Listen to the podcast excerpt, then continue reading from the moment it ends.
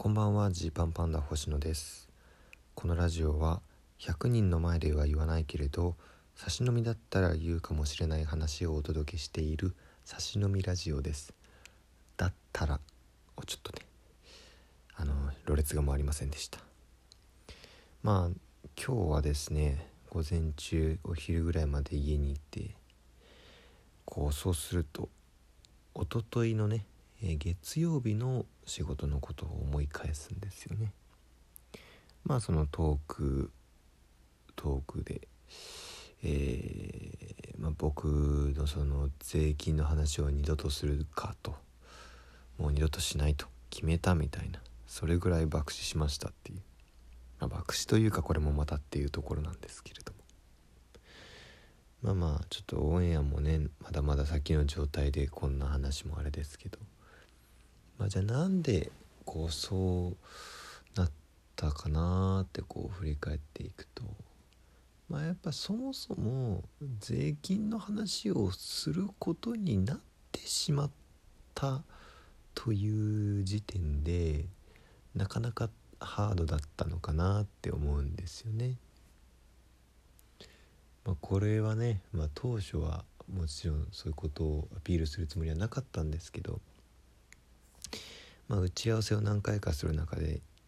一平のことを紹介するつもりで喋った話があったんですよ。一平さん最近なんでどんなことで泣きましたかねって聞かれて。そうですね。あこの前吉本の令和ロマンっていうコンビとツーマンライブを行ったんですけどもと、まあ、令和ロマンが招待をしてくれて、えー、ネタやってコーナーやると。でそのコーナーが結構その僕たちみたいに呼ばれた側の芸人の、えー、特徴を生かした企画を令和ロマンが毎回考えてきてくれてるらしくて。でその中の一つでも電卓モノボケっていうのがあったんですよと、えー、コンビの片方が、えー、モニターに出た計算式を電卓で計算して正解できたら相方がモノボケできるみたいな企画があってでまあそれは僕がね公認会計士なんで公認会計士の電卓さばきをこう見せる場として用意してくれたんだと思うんですけれどじゃあいざそれやるよとなったら必然的に僕が電卓一平がモノボケってなって。ただ一平はモノボケなんて俺はにはできないと言い始めまして。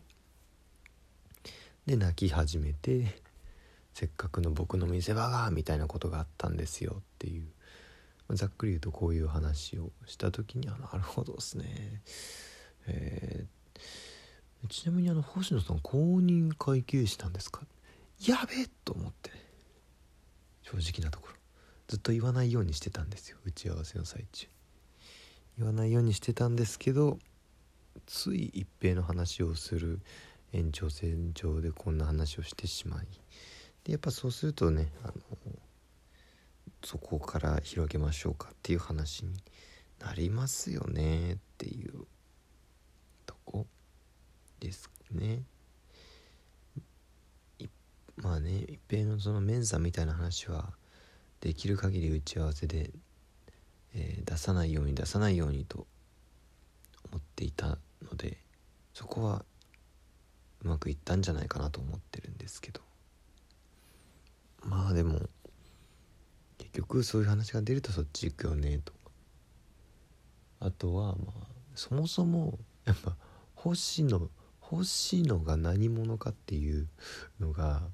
あのこれといってつかみにくいっていうのがまあありますよね。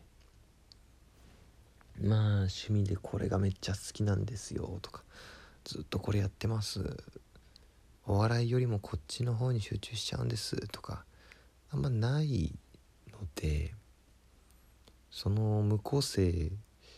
と何にするのってなるとやっぱそしたらあのね資格とかっていうのはあああったじゃないって感じになりますよね。まあこれ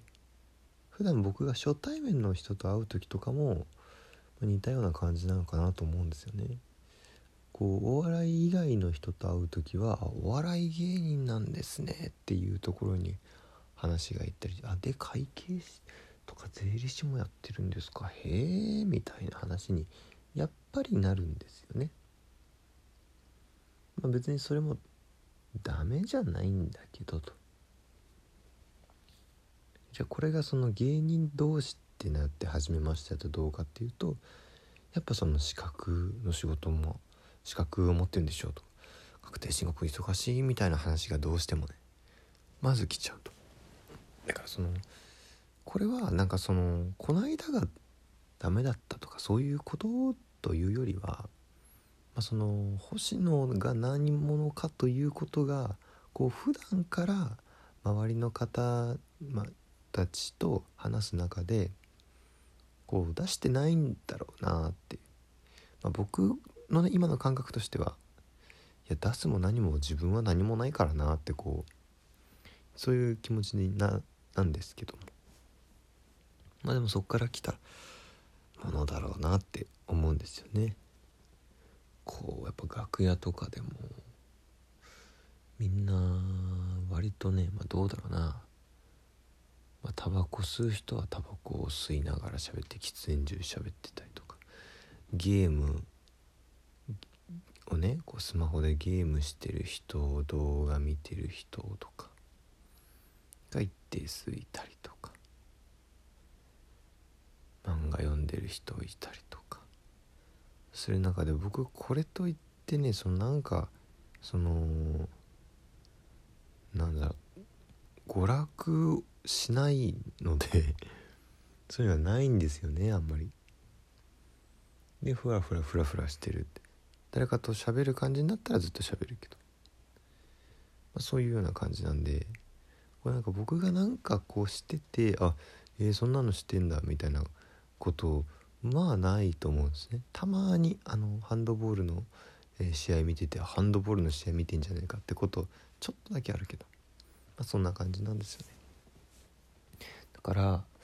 なんかそこをそうね別にそのトーク番組をめちゃくちゃ頑張りたいかっていうと優先度としてはコントの方が全然先上なんですけどもでもいざトークをする機会になった時に会計とか税のことしか話すことがなくなってしまって強制的にその話に行ってしまうっていうのはこれ危ないケースだなって思うんですよ。その今までいっぱい得してきたこともあるけどねそのそのカードがあることですごい、えー、苦しい思いをしたこともあるしなんか嫌なこと言われたりもするけどまあでもそのカードがあることでこうはっきりとなんだろうねこの人はこういう人っていうのが一個分かりやすいポイントができていたところはあるんですね。だけどこれをじゃあ取っ払おうっていうふうに思った時にその税とか会計の話をしなくてもいいような別トピックをちょっとねこしらえておく必要はあるわなって思いますね。あのー、このラジオトークでもだから本当に本当に普通の話とか、えー、できたらなって思いますなんか趣味は何ですかとか聞かれるともうそれだけでめっちゃ困っちゃうんですよ僕趣味趣味ってとか好きな食べ物ってとかないんですけど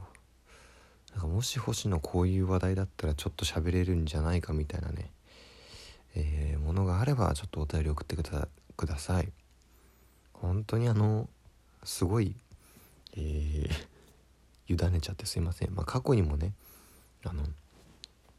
こう送ってもらってたものとかでもちょっと答えられてないものももしかしたらあるかもしれないので同じやつでも全然いいんですけど。こうね。えー、まあ、もしそういうのがあれあればですよ。絶対そうして送ってきてくださいよっていうことじゃないんですけど。こんな話題だったら星野はどう思うんだろうとかどうどうなのかなっていうのとかがあったらね送ってください。で僕もこれなら喋れそうかもっていうものがあれば喋ってみて。こうなんだろう自分のね中で整理をつける機会にできたらななんていうふうに思ってます。というねちょっとまあ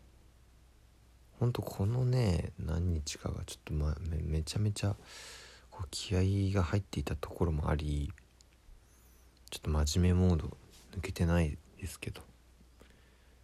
そういうそういうふうに守ってるよっていうことですね。さであそうだちょっとマジで一個だけどうでもいい話していいですか。これまあ花子の秋山さんのね、えー、お家にお邪魔しましてあの小竹正義感と僕とでお邪魔しまして。いろいろ次来るとか渡辺ナンバーワンとかのお疲れをねぎらう会としてねあの秋山さんがご馳走してくれたんですけど。とまあお家であのお寿司とか出前取ったけど他に飲み物とかいろいろスーパーに買いに行こうっていうんで最初に買い出しに行って。でまあ買ったもの、まあ、2リットルの水とか結構いろいろ入ってた。45キロぐらいの荷物かな。こう、僕がまあ一番後輩だし持ちますよって言って。で小竹はなんか小竹で手土産みたいなの持ってきてたから。ね。あの僕が持ちますって言って家の方まで歩いていくんですけど、まあ、僕ガリガリすぎるせいでめっちゃ心配されるんですよ。なんか途中で交代してもいいしねとか。言われて「全然大丈夫です大丈夫です」って言いながら5分ぐらい歩いて。もう秋山さん家まであと20メートルぐらいのとこで小竹に「持つの変わろうか」って言われて俺そんな限界に見えた？ってね思ってショックだったっていう話です。お開きです。